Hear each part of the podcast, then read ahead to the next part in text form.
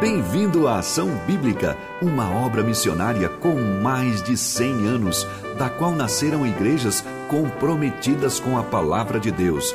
Essa mesma palavra nos diz: Feliz o homem que me dá ouvidos.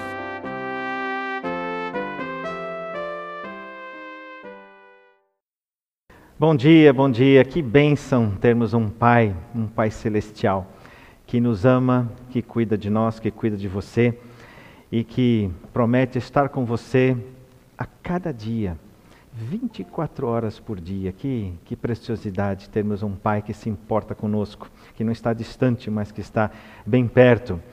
Antes de, de começarmos é, a mensagem, eu queria compartilhar com você alguns versículos de Filipenses, capítulo 1, versículo 9. Eu li hoje de manhã esse capítulo e é a oração que eu fiz para você, para a nossa igreja, e tem tudo a ver com a mensagem de hoje, a última daquela série em reforma. E a oração do apóstolo Paulo para esses irmãos que moravam em Filipos tem tudo a ver com aquilo que eu desejo, com aquilo que penso que nós deveríamos desejar para a família de Jesus. Olha só, Filipenses 1, versículo 9, nos diz assim: Também faço esta oração, dois pontos. Que o vosso amor aumente mais e mais em pleno conhecimento e toda a percepção. Esse é o desejo, de que o amor para com Deus, para com o próximo, aumente, cresça.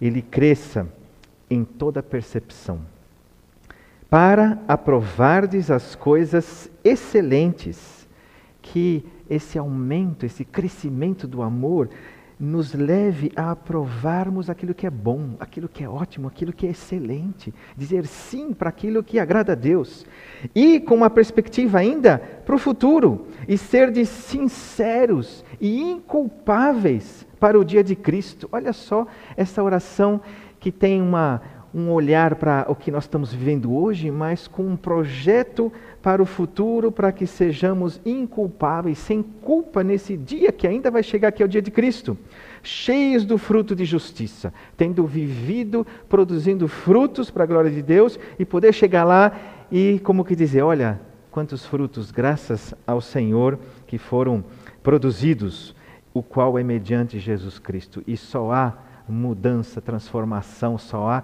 esse alvo atingido por causa e mediante Jesus Cristo, por isso, para a glória e louvor de Deus. Então, foi a minha oração de manhã para com aí esse, esse grupo, você que está aí nos assistindo, para com a ação bíblica aqui no bairro da Saúde, em São Paulo, no bairro de Santana, para que a gente, essa oração se torne verdadeira no nosso meio. E então, com isso, introduzimos essa última mensagem, a quinta mensagem dessa série em reforma. Já vimos removendo as interferências, já vimos retomando a obra, já vimos restabelecendo Deus em primeiro lugar, vivendo sem mistura, e hoje é a gente olhar para alguns elementos para a reforma. Olha aí para essa imagem, quando você, eu já fiz reforma, eu penso que você também já deve ter feito. Nós precisamos de um arquiteto ou de um engenheiro, precisamos de um projeto, precisamos de material, precisamos de pessoas que façam essa reforma. E também espiritualmente nós precisamos de vários elementos. Eu só escolhi, destaquei três para essa manhã, três que eu gostaria de compartilhar com você, da gente refletir sobre três elementos que são importantes para a reforma interior que Deus quer fazer na tua vida, quer fazer na minha vida. Então, é, elementos que vão te ajudar e que me ajudam para que aquilo que Deus quer fazer dentro de você aconteça. E na palavra de Deus nos dá, então, alguns direcionamentos nesse sentido. O primeiro elemento que eu quero destacar é a Bíblia. Esse livro aqui, a necessidade de lermos, de meditarmos nesse livro, claro, também de, de orarmos, porque não há reforma sem a palavra de Deus. A Bíblia, ela revela Jesus Cristo, que é o único que pode fazer a reforma em nós. O único que pode fazer a mudança, a transformação. Por isso, esse livro é indispensável para a tua vida, para a minha vida. Esse livro, a palavra de Deus, ele dá um modelo, ele dá um padrão, ele dá a referência de santidade. E não há reforma se não há um, um, um, padrão. Como é que eu vou tirar aquilo que está em desacordo com Deus se eu não tenho aquilo que é reto, aquilo que é santo, aquilo que deve acontecer? Então, essa Bíblia, a palavra de Deus, ela me dá esse balizamento. E através dele, então, eu sei o que eu tenho que arrancar, eu sei o que eu tenho que tirar e eu sei o que eu preciso colocar. Por isso é indispensável. E essa carta de amor que foi deixada da parte de Deus para você, ela traz então um modelo que eu devo imitar, que é o próprio Senhor Jesus Cristo, que é a nossa referência de perfeição na humanidade. Jesus, na sua humanidade, é um modelo que você e eu devemos seguir e devemos então olhar para a palavra, olhar para Jesus que está revelado aqui e falar: é, é nessa direção que eu quero. E aquilo que está em desacordo, então, com esse padrão, então eu vou mudando, pedindo a Deus, transforma, muda, para que eu seja parecido com o Senhor Jesus. E olha só que esse projeto é desde o início. Deuteronômio 8,3. Olha o que, que Deus já disse para o seu povo. Ele te humilhou e te deixou ter fome e te sustentou com maná, que tu não conhecias, nem teus pais o conheciam, para te dar a entender que não só de pão viverá o homem, mas de tudo que procede da boca do Senhor viverá o homem. Deus está falando com o seu povo, ensinando que não há vida apenas no alimento físico, que não há apenas existência comendo do maná ou comendo do pão. Há um outro alimento que representa mais porque ele é duradouro, ele vai além desse, desse físico. A vida além do físico, a vida que nós precisamos atentar e esta vida sai da boca do Senhor. Então não é só o maná que era suficiente, sem dúvida era suficiente para o alimento, para o físico, para aquilo que era material, mas Deus está dizendo: olha, tem uma outra vida e é dessa que eu quero que vocês, é, é, essa que vocês experimentem e essa vida está nesse livro, naquilo que sai da boca de Deus. Há um alimento espiritual que eu quero que vocês experimentem. É o mesmo texto que Jesus usou quando ele foi tentado por 40 dias lá no deserto pelo diabo. E depois de 40 dias sem comer, o diabo diz: Então manda que essas pedras sejam transformadas em pão. E Jesus então usa esse texto, ele fala: Não só de pão viverá o homem, mas de toda palavra que procede da boca de Deus. Essa boca proferiu lá no início, na criação do universo. A boca de Deus abriu e as coisas existiram, teve, passou a ter vida, essa vida que nós conhecemos aqui no nosso, nosso planeta. É através dessa boca de Deus na pessoa de Jesus quando ele veio, que abrindo a boca trouxe vida, trouxe cura. Pessoas que estavam cegas com a palavra de Jesus enxergaram. Pessoas que estavam paralisadas e com essa, essa, essa boca de Jesus elas levantaram, elas andaram. Quantos e quantos milagres essa palavra de Jesus, essa palavra de Deus, ela traz vida, ela traz cura, ela traz é, algo que é que é duradouro, que é eterno. Foi o próprio, a palavra de Deus encarnada, né? Jesus que foi essa palavra de Deus encarnada que se apresentou e ele disse: Eu sou o pão que desce do céu, eu sou o pão vivo. O que vem a mim jamais terá fome. Percebe? Então, desde o início, Deus está querendo dizer para você e para mim: olha, existe uma vida que vai, que é a mais, que é além do físico, e essa que você precisa se preocupar, por isso que Jesus se apresentou e disse: Eu sou o caminho, a verdade e a vida. E você precisa de Jesus para viver verdadeiramente. Você precisa desse alimento que é a própria palavra que sai da boca dele para existir e com um projeto eterno. Quando nós não nos alimentamos corretamente, fisicamente agora me refiro, nós ficamos fracos, sem forças, é, a imunidade baixa e também quando eu deixo de me alimentar espiritualmente, de me alimentar dessa palavra que veio da boca de Deus, eu também fico fraco, posso, estou mais vulnerável a doenças, enfraqueço. Por isso, se você quer de fato viver esse projeto de uma reforma constante e verdadeira no seu interior, você precisa da Bíblia, você precisa da palavra de Deus como esse alimento diário, meditando nela, orando, e assim você terá a vida que vai além do físico, essa vida da alma, do espírito, do seu ser interior, que vai então trazer tudo aquilo que Deus prometeu através da sua palavra, uma vida que é eterna. Mas não basta apenas você ler, meditar na palavra de Deus e mesmo orar. Ela precisa ser praticada, ela precisa ser exercitada. O apóstolo Paulo diz para Timóteo: Timóteo, exercita-te na piedade.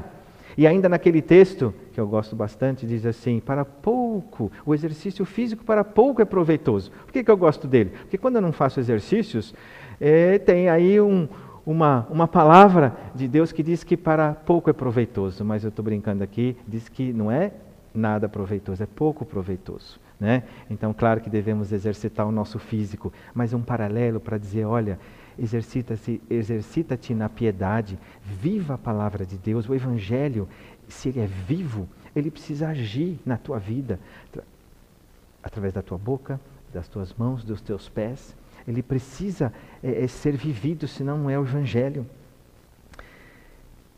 A palavra de Deus precisa ser praticada. Isso é fácil de perceber. Você que já teve filhos pequenos ou você que tem um bebê em casa, não adianta amarrá-lo na cadeira e dar comidinha na boca o dia inteiro, por melhor que seja comida ou leite, enfim, se ele não se mexer, se ele não rolar, se ele não começar a engatinhar e andar, é, vai estar incompleto. Não basta o alimento apenas ali no estômago. Não basta apenas o alimento espiritual aqui na sua mente, talvez até decorada na sua memória a palavra de Deus precisa ser vivida, precisa exercitar tudo isso. E a Bíblia ainda apresenta as várias fases, né? Tem a fase do bebê espiritual, aquele que acabou de conhecer Jesus, que se arrependeu dos seus pecados, que está começando a engatinhar. Ele é totalmente dependente, precisa de, de ajuda. Ele se alimenta do leite espiritual, mas a expectativa é que ele cresça e que ele passe a comer comida sólida. A Bíblia fala, olha, o alimento sólido para os adultos, aqueles que, têm, é, que são exercitados aí pela prática e que tem é, as suas faculdades exercitadas.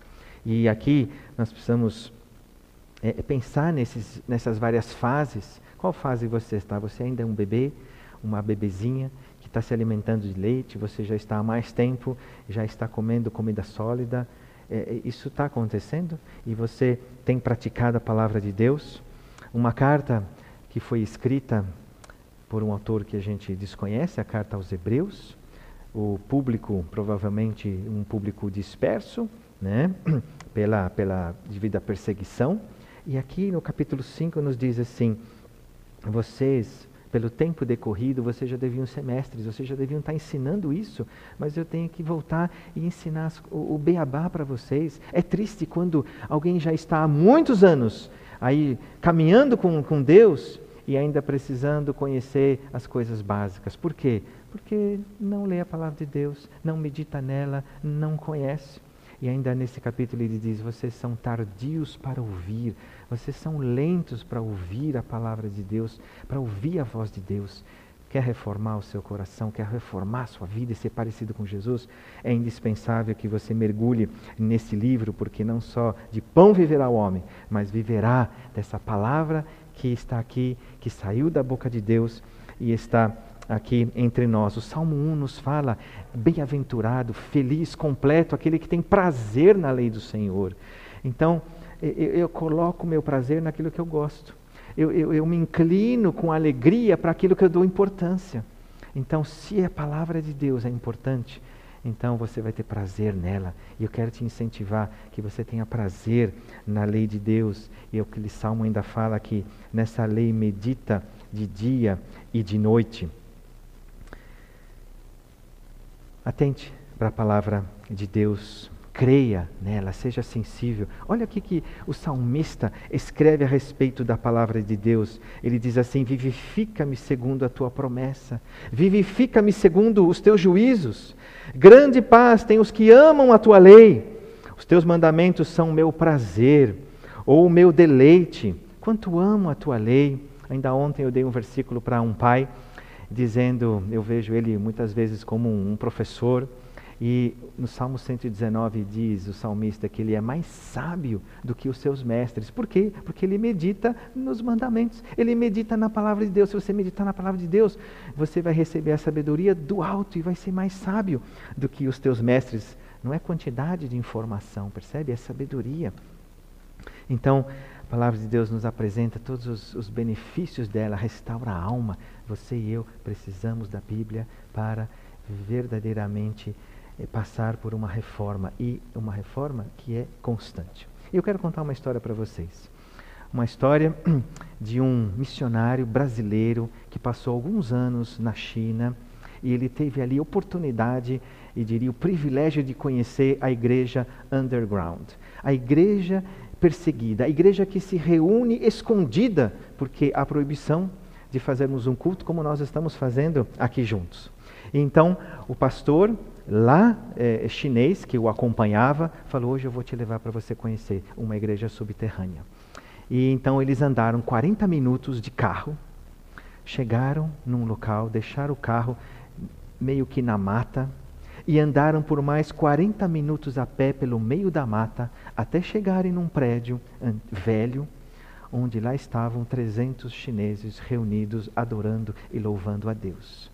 Quando ele eles entraram, abriram a porta. Ele conta que já foi um impacto ver aqueles chineses louvando e adorando a Deus. Ele sentiu ali a presença de Deus, porque onde o povo de Deus verdadeiramente adora e louva e cultua a Deus, ele está presente. E houve essa manifestação que ele falou, foi incrível sentir ali essa presença marcante de Deus. Sentaram ali. E ali na frente tinha o pastor e tinha duas famílias.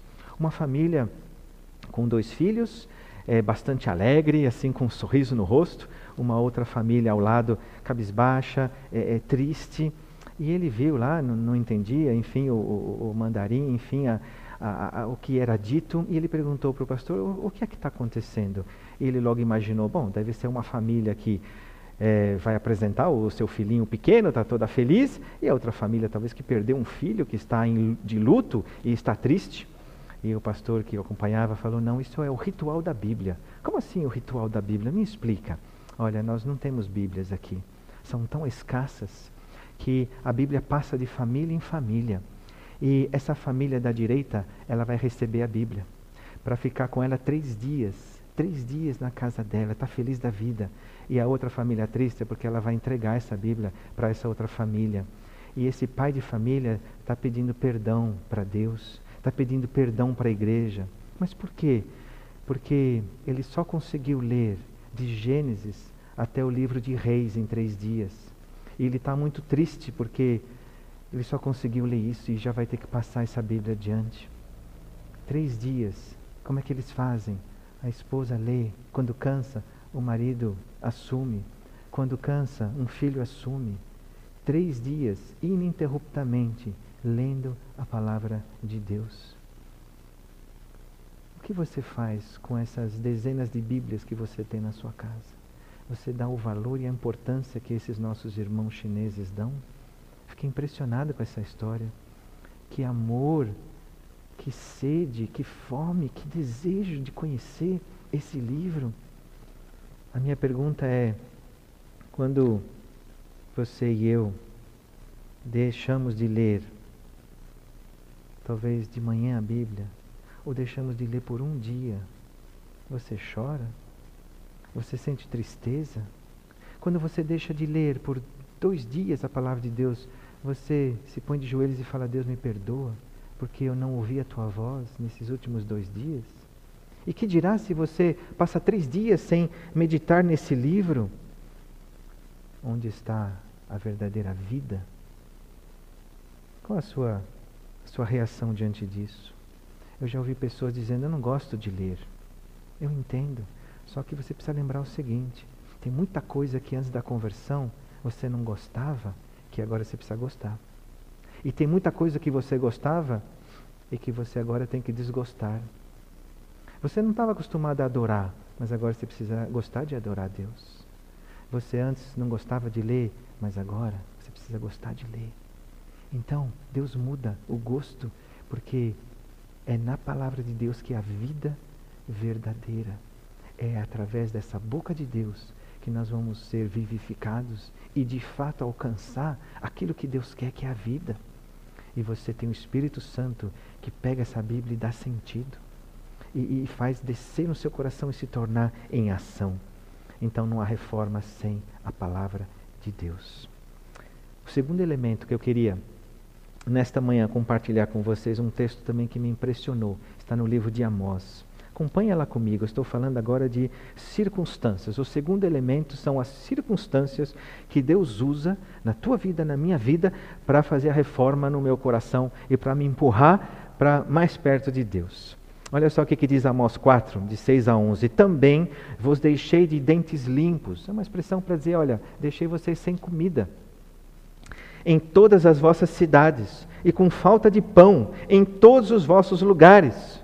Contudo, não vos convertestes a mim, disse o Senhor. Presta atenção. Esse primeiro versículo, Deus permitiu escassez de alimentos, permitiu fome, sem alimentos nos dentes, mas isso não foi suficiente para que o povo de Israel se convertesse ao Senhor.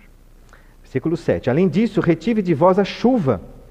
Três meses ainda antes da ceifa. A chuva era necessária antes para que crescesse o fruto saudável e não teve chuva. Quem reteve? Deus reteve a chuva. E fiz chover sobre uma cidade e sobre a outra não. Olha só um texto lindo para mostrar a soberania de Deus, como ele faz e acontece do jeito que ele quer, onde ele quer. E mais impressionante ainda a continuação: um campo teve chuva, mas o outro, que ficou sem chuva, se secou. Gente, você está entendendo o que o texto está dizendo? Deus fez chover num campo e talvez num campo ali do lado não fez chover.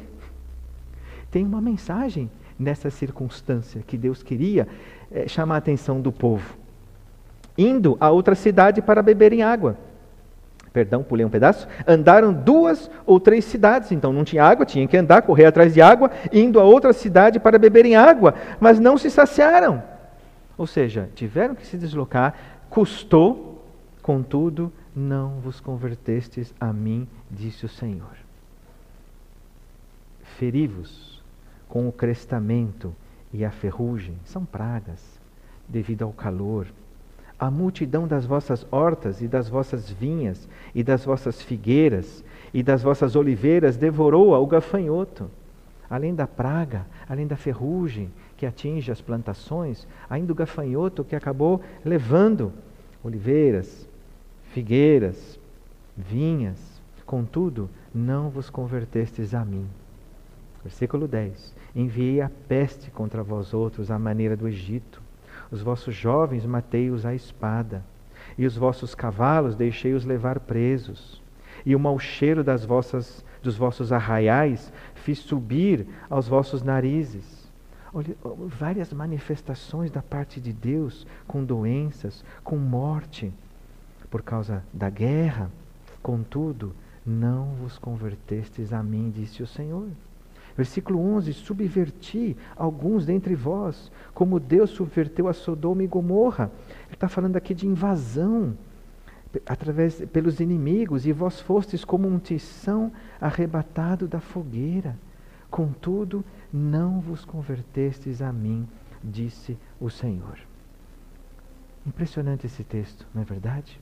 Você percebeu que tem cinco coisas que Deus fez acontecer sobre o povo de Israel para sinalizar: voltem para o Senhor, façam a reforma, arrependam-se, mudem. E eles estavam cegos, surdos, e a cada versículo, contudo, não vos convertestes a mim, diz o Senhor.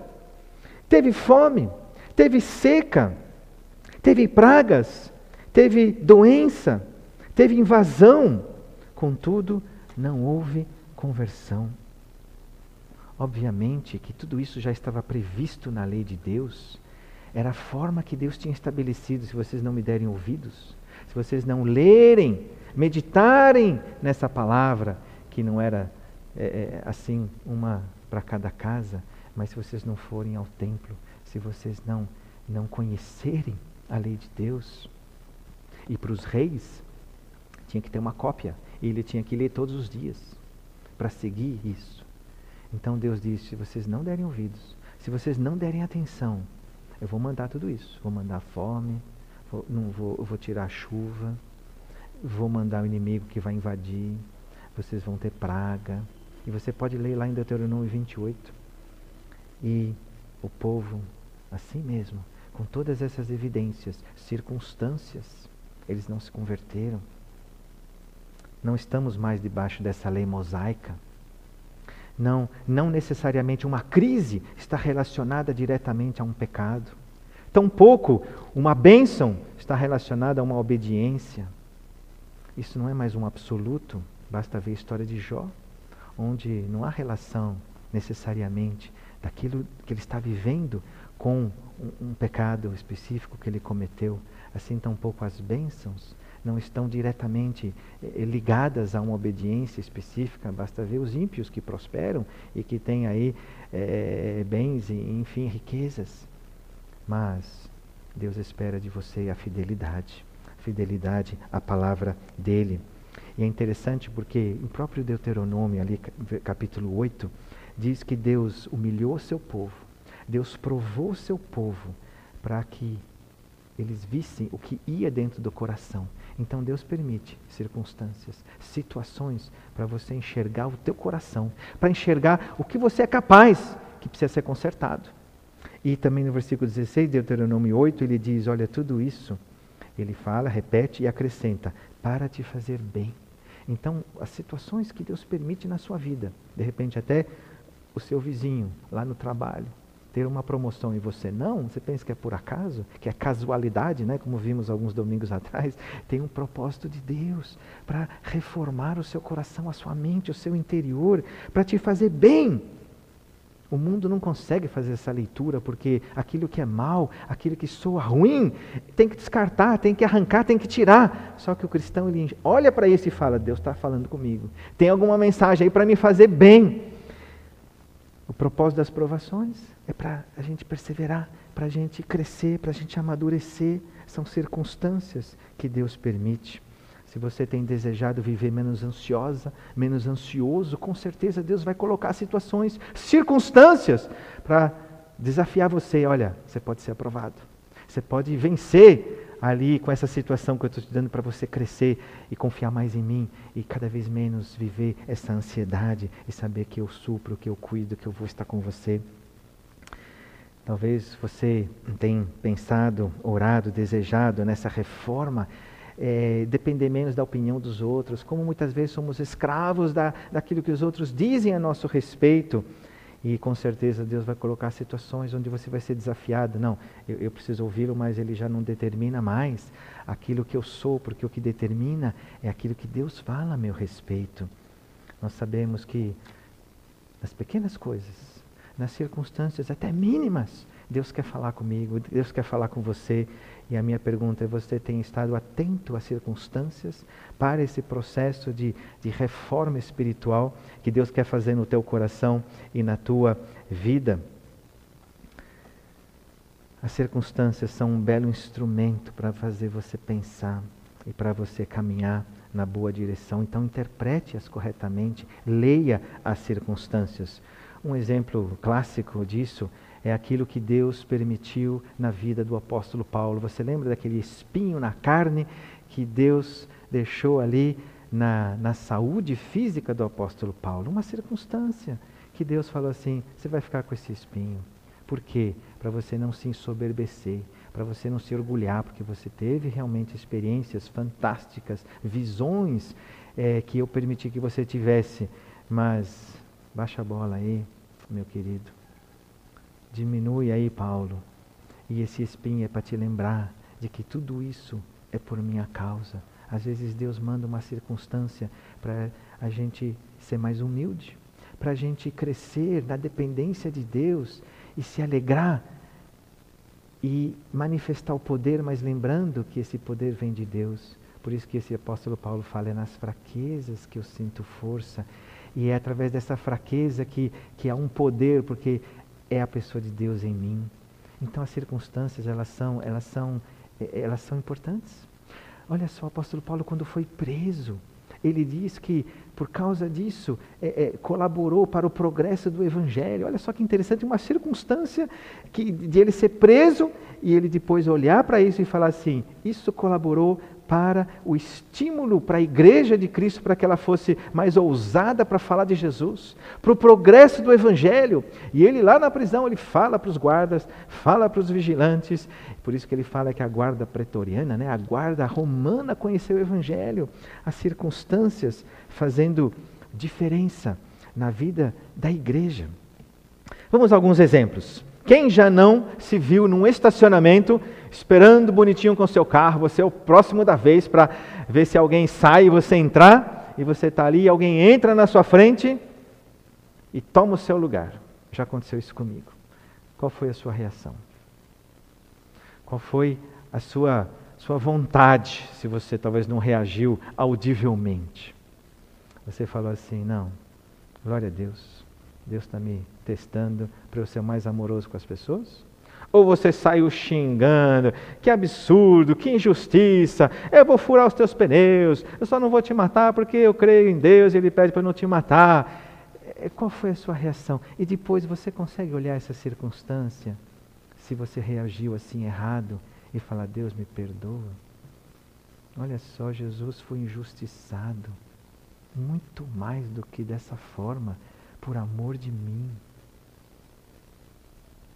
Será que eu não posso ser injustiçado por duas, três horas apenas por alguém que ocupou uma vaga que, em tese, seria minha?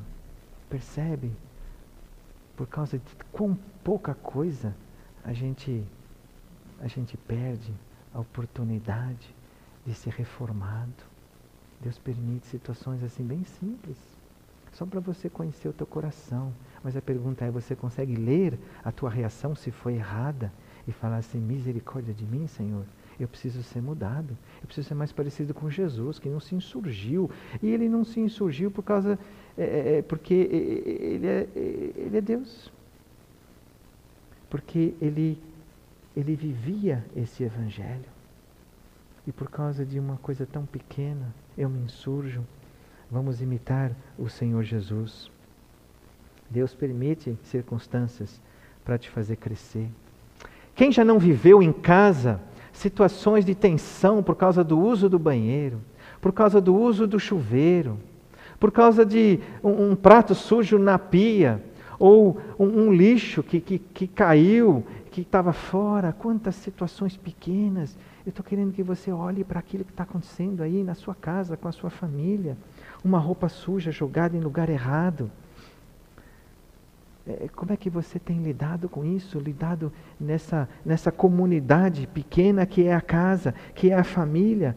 Você consegue, através disso, se enxergar egoísta, por exemplo? É uma circunstância, mas será que você consegue olhar e falar: puxa, como eu sou egoísta, eu quero ser sempre o primeiro? Ou eu sou orgulhoso? Ou então eu não sou servo, só quando convém, só talvez quando tem torcida, ou quando tem uma turminha, aí eu vou lá feliz, cantando e lavando. Mas é, como é que você tem agido? Você consegue se ler?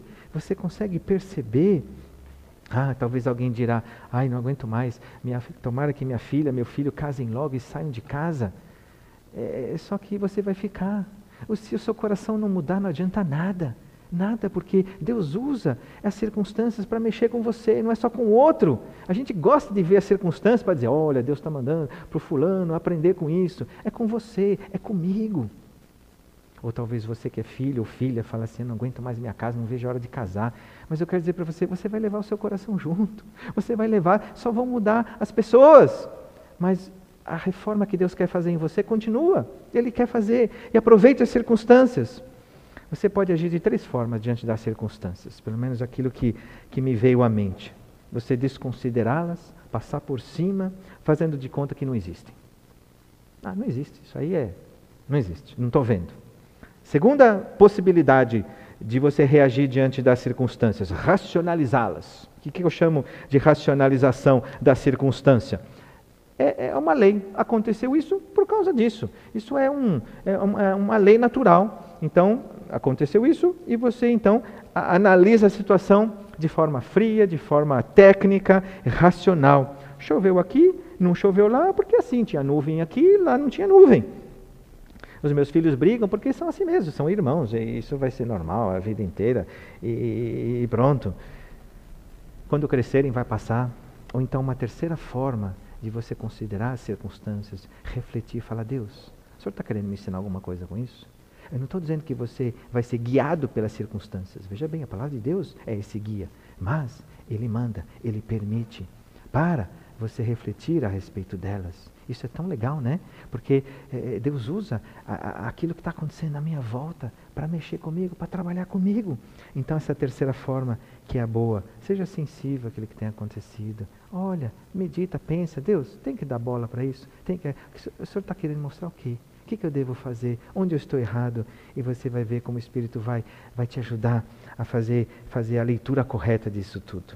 Isso é sabedoria. Isso é levar esse projeto de reforma espiritual adiante, usando aquilo que Deus coloca e permite na sua vida. E o terceiro elemento e último elemento, pessoas. Deus usa a Bíblia, é indispensável a Bíblia, a oração, a prática dessa, daquilo que sai da boca de Deus, porque a, a vida está nisso. Deus usa circunstâncias, mas Deus também usa pessoas. Atente para o que dizem as pessoas. Olha o que diz Colossenses 3,16: Habite ricamente em vós a palavra de Cristo, ela tem que habitar, fazer morada em você e em mim. Instruí-vos e aconselhai-vos mutuamente instrução tem a ver com doutrina, com ensino. E aconselhai-vos tem a ver com a prática. No que? Em toda sabedoria, louvando a Deus com salmos, hinos e cânticos espirituais, com gratidão em vosso coração. Instruí-vos e aconselhai-vos mutuamente. Pessoas são instrumentos de Deus na tua vida para a reforma espiritual. Deus gosta de usar pessoas para mexer com a gente, para nos lixar, para nos fazer perceber aquilo que precisa ser mudado e transformado. Hebreus 10, 24 e 25 diz o seguinte: Consideremos-nos também uns aos outros. Considere os outros, eles são bênção na tua vida para essa reforma para nos estimularmos ao amor e às boas obras. As pessoas são estímulos, encorajamento, para amarmos mais a Deus e o próximo e para frutificarmos, para praticarmos e darmos frutos. Não deixemos de congregar-nos. Então é, é um exercício coletivo, como é costume de alguns. Antes façamos admoestações, exortações. E tanto mais quanto vedes que o dia se aproxima. Romanos também nos fala, quando Paulo escreve para eles, dizendo: vocês já estão aptos para vos admoestardes, para vos aconselhardes mutuamente. É uma ordem, instrução mútua. Tem várias, dezenas de uns aos outros no Novo Testamento. E Deus quer esse exercício entre você e eu, que nós sejamos instrumentos uns, um na vida do outro para a gente corrigir aquilo que está errado e sermos parecidos com o Senhor Jesus. Porque quantas vezes somos cegos, a gente é, parece que, que fecha os olhos para aquilo que está errado em nós e a vida segue, só que é triste isso. E eu quero te dar um exemplo. No, no Antigo Testamento, o exemplo é da vida de Davi. Davi não foi para a guerra, ele ficou lá no palácio dele e ali passeando à tarde, ele viu uma mulher bonita, Batseba. E ele manda chamá-la e ele se deita com ela, ele adultera com Batseba, a mulher de Urias, vendo o pecado que ele cometeu. Aí ele começa a cometer outros pecados. Manda chamar Urias que estava na guerra. Pensando assim, bom, Urias vai lá, ele vai ter aí uns dias de folga da, da guerra, vai se deitar com a sua esposa, e aí esse filhinho que é meu, mas de repente vai se confundir e, e, e vão achar que é de Urias e, e Batseba mesmo. Mas Urias não fez isso. Davi vai mais longe, embebeda Urias.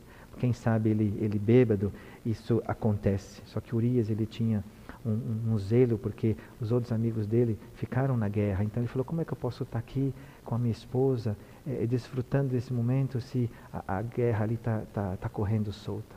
Então ele não foi para casa. E Davi, vendo então que não tinha jeito para esconder o seu pecado, ele mandou cartas através de Urias para o seu comandante Joabe, dizendo: Joabe, põe Urias na linha de frente, é, meio sozinho, deixa ele morrer. E isso aconteceu tristemente. Joabe obedeceu a ordem do rei e Urias foi colocado na linha de frente e ele morreu. E veio um mensageiro de lá dizendo a notícia. E sabe o que, que Davi ainda responde? A espada devora tanto este como aquele. Tipo assim, não se preocupe, isso acontece na guerra. Urias morreu.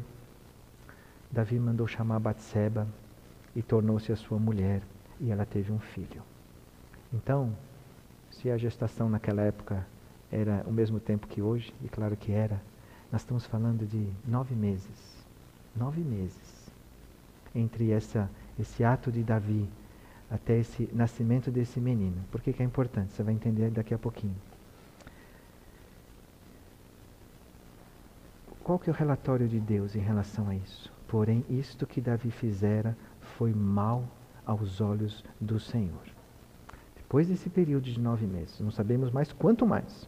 Natan é enviado por Deus a Davi, uma pessoa, um profeta, vai lá a Davi. E Natan conta uma história de um rico e de um pobre. Davi tinha um rico que ele era dono de muitas ovelhas, de muito gado, em grande número. Mas tinha também um pobrezinho que só tinha uma cordeirinha, que eh, morava dentro da casa deles, eh, de estimação, eh, toda, toda assim cuidada. Era praticamente uma filha, a única, único gado, único animalzinho que eles tinham ali, tratando como uma filha, vivendo na família chegou um viajante, Davi. E esse viajante, então, é, precisava ser recebido, e o rico não quis pegar nenhuma de suas ovelhas, nenhum do seu, dos seus animais, foi lá, pegou a cordeirinha, aquela única que tinha naquela família pobre, preparou-a e ofereceu isso para o viajante. Ai, quando Davi ouviu essa história de Natã, o furor dele se acendeu sobremaneira. Esse homem tem que ser morto. Esse homem rico aí tem que ser morto e tem que ser restituído para essa, essa família aí quatro vezes mais. E Natan falou: Davi, você é o homem. Você é esse rico, assim diz o Senhor. Eu te ungi, te fiz rei, te dei casa, mulheres. E ali ele apresenta para Davi: Você é esse rico e você foi pegar a cordeirinha de Urias. Você foi pegar aquela mulher única que ele tinha, amada, cuidada por ele, e você atirou. E aí Davi cai em si e fala: pequei, pequei contra o Senhor. Natan precisou ir até Davi para que ele fosse reformado no seu interior, para que enxergasse o tamanho do mal que ele tinha feito. Você percebe, você e eu somos duros, temos um coração endurecido. A gente precisa de pessoas que são instrumentos de Deus para nos, nos tirar do caminho errado. Nós somos cegos naturalmente, somos incrédulos naturalmente, somos, é, somos ruins. Só a graça de Deus. E Deus, então, ainda com graça tamanha, Ele usa pessoas falhas para serem bênção na minha vida, na tua vida. Você tem atentado para o que as pessoas dizem a teu respeito? Deus uma vez usou um médico incrédulo para trabalhar no meu caráter. Ele fez um diagnóstico e, e colocou uma situação que eu falei: isso é pecado. E Deus me curou com arrependimento da minha parte. Quando eu vou chegar em casa hoje, a Helena vai fazer uma avaliação desse, dessa mensagem. Como é que eu reajo se há críticas?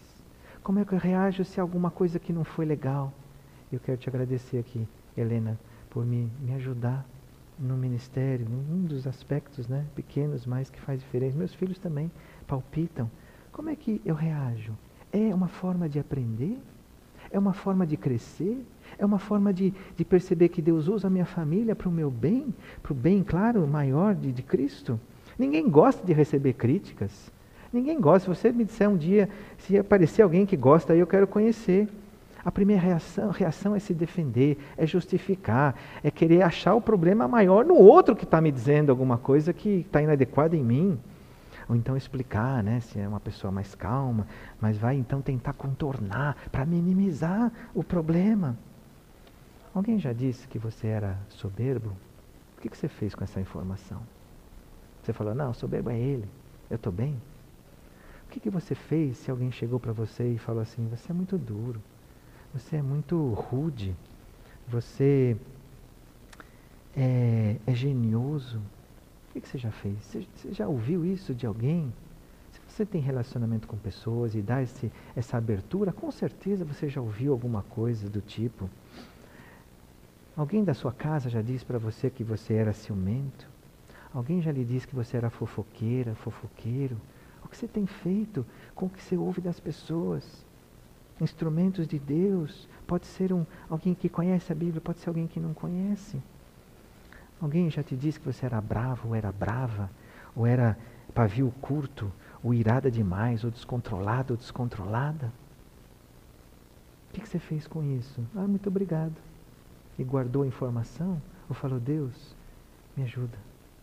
Se tem pessoas que estão, que o Senhor está colocando no meu caminho, porque o Senhor quer mudar, o Senhor quer que eu seja como Jesus. Alguém já disse que você se preocupa demais com a opinião dos outros? Ou talvez alguém já disse que você se preocupa de menos com o que os outros falam? Percebe esses extremos? O que é que você e eu temos feito com isso?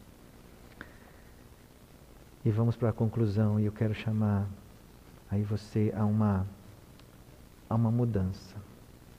Uma mudança para essa semana, mas uma mudança que vem da parte de Deus para essa semana é uma mudança que perdura para sempre. Olha esse último slide aí, esse, essa última foto aí, para você lembrar. Deus faz a reforma com a Bíblia. Talvez seja isso que está faltando na sua vida. Você lê um dia sim, um dia não, um dia sim, dois não. Isso, isso não, não, não vai. É, vai faltar vida de Jesus em você.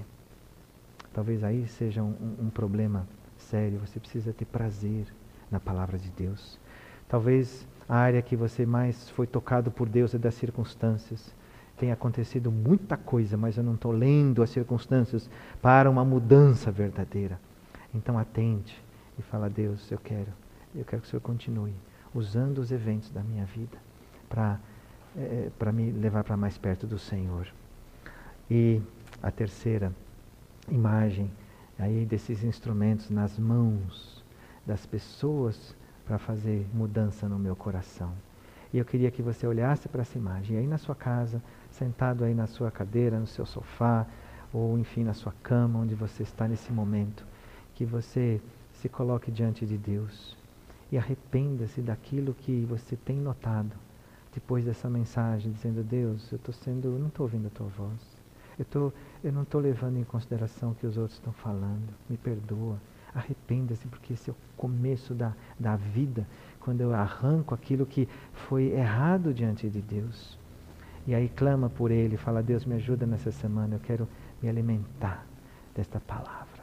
Ou então, Deus, tem uma circunstância que está acontecendo, eu quero que o Senhor continue aí tratando comigo através dela.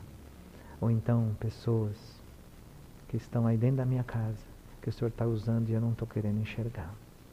Percebe? Talvez você se veja em, nas três áreas. É normal, eu também me vejo. Mas talvez escolha uma prioritária. E tenha realmente um, um verdadeiro é, momento onde você coloca isso para Deus. Não vamos passar dessa mensagem correndo e, e vamos para outro, outro capítulo e vamos almoçar. Claro, continue a sua rotina, mas deixa que o Espírito Santo realmente faça você crescer e, dê, e dar um, um salto aí, um pulo verdadeiro nessa reforma. É a última mensagem com esse, com essa, com esse tópico. Não perca a oportunidade. Deus está querendo aprimorar aí o, o, seu ser interior para que as pessoas vejam mais Cristo em você. Então vou, dar, vou deixar alguns segundos para que você dê a sua resposta para o Senhor. Talvez eu vou dizer aqui é, um bom domingo, porque nós vamos ter que editar essa mensagem. E, e aí eu vou dar um tempinho e depois eu, eu volto para a gente é, concluir ainda com uma oração. Mas tenha um tempinho você e Deus. Senhor Deus, me perdoa. Perdoa por pelas vezes que eu tenho passado correndo pelas circunstâncias. que o Senhor preparou para que eu avançasse mais nessa caminhada contigo. Senhor Deus, perdoa as vezes que eu não valorizei pessoas que o Senhor colocou no meu caminho para me empurrarem para mais perto do Senhor. Senhor Deus, eu, eu oro aqui em nome de todos, pedindo, Deus, perdoa-nos por ouvirmos pouco a tua voz, para passarmos tão pouco tempo conhecendo mais aquele que nos salvou, aquele que nos perdoou, aquele que morreu por nós. Senhor Deus, eu clamo que o Senhor ajude a cada um que está ouvindo, que ouvirá essa mensagem durante o dia, em outros dias ainda deste ano. Senhor Deus, que o teu Espírito traga, Senhor Deus, aquilo que precisa ser reformado. E que haja, Deus, um espírito de humildade, um espírito de realmente de desejo de, de se despojar daquilo que não é teu, de se revestir daquilo que é do Senhor. Deus nos dá mais prazer na tua palavra nessa semana. Nos dá, Senhor Deus, de logo cedo abrirmos esse teu livro e nos nutrirmos dessa palavra que é viva, Deus. Nós precisamos da vida de Cristo em nós, no nosso espírito, na nossa alma, no nosso ser interior. Nós nos alimentamos fisicamente direitinho, Deus, mas nós queremos que esse alimento que vem da tua boca seja aquilo que de fato nutra o nosso ser interior. Ó Deus, faz isso com os meus irmãos, aqueles que têm expressado quanta dificuldade de ler, de meditar diariamente. Em nome de Jesus, dá a vitória, Deus, para que não continue empurrando com a barriga esse, essa ordem de que nós meditemos nesse livro diariamente. Ó Deus, tira da nossa família esse, esse pensamento de amanhã, amanhã eu leia, depois. Que haja, Deus, uma urgência uma urgência de realmente aprofundar conhecimento de Cristo revelado nas Escrituras e, uma, e uma, um desejo de viver todo esse Evangelho, Deus. Porque nós temos tudo que nós precisamos para uma vida plena, satisfeita, verdadeira. Eu te dou graças, Deus, por aquilo que eu já tenho experimentado com o Senhor. Te dou graças por aquilo que a nossa igreja tem experimentado ao lado desse Jesus tão precioso, tão vivo. E nós dizemos, como o apóstolo Paulo: já não sou eu quem vive, mas Cristo vive em mim. Assim seja, Deus, para cada dia dessa semana, Jesus vivendo em mim, Jesus vivendo em nós. É em nome de Jesus que nós oramos, agradecidos e satisfeitos, Deus, com o teu projeto e com a tua pessoa em nós. Amém.